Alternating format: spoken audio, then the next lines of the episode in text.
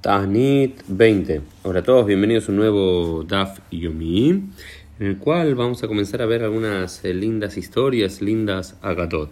Em, la Gemara se encuentra hablando y cita la siguiente frase: Tobak klala shekilkela a ashiloni et Israel yoter mi braja bilam rasha.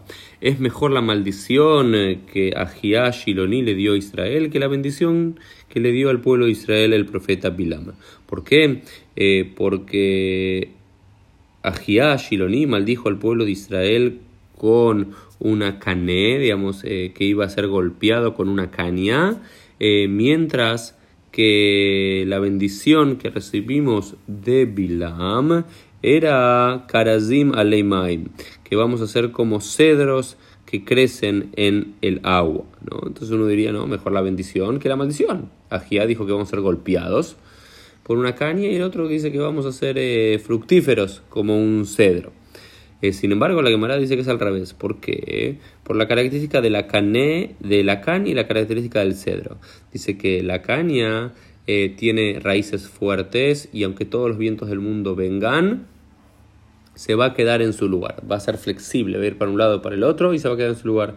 En cambio el cedro es muy fuerte, pero no tiene tantas raíces en relación a su tamaño y ahí, si viene un viento fuerte, lo tira abajo. Entonces hay que prestar atención de quién vienen las bendiciones, de quién vienen las maldiciones y qué hay detrás de aquellas palabras. Y no solamente eso nos dice la quemará, sino que con una caña eh, se hace el culmó, se hace el, la, pluma con la cual se escribe el Sefer Torah, eh, los Nebim, los Ktubim, los, los Tefilín eh, y las Mesusot. ¿no? Digamos, tienen el privilegio, no utilizamos el cedro para escribir la Torah, sino la caña.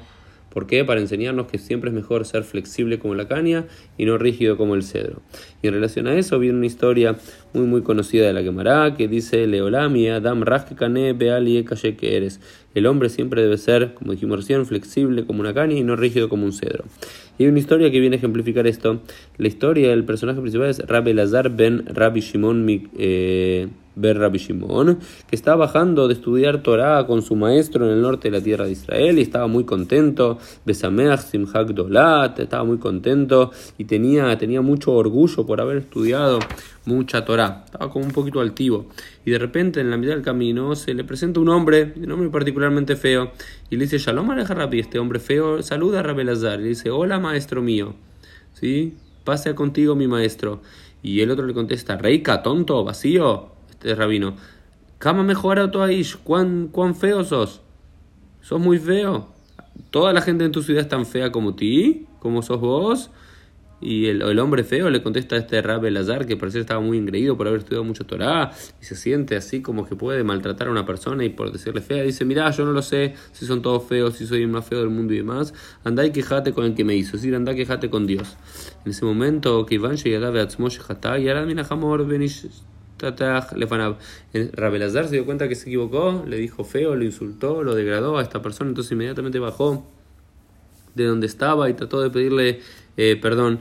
Y la persona no le, no, no le contestó, no lo, no lo perdonó y fue hasta la ciudad detrás de la persona diciendo te pido perdón, te pido perdón, te pido perdón por lo que hice y no lo terminó de perdonar y llegaron a la ciudad y todo el mundo le dieron eh, bastante cabod a este rabino que no sabían lo que había hecho y le preguntó ¿a quién le están haciendo lemiatem korim rabi rabi? ¿a quién lo llaman maestro maestro?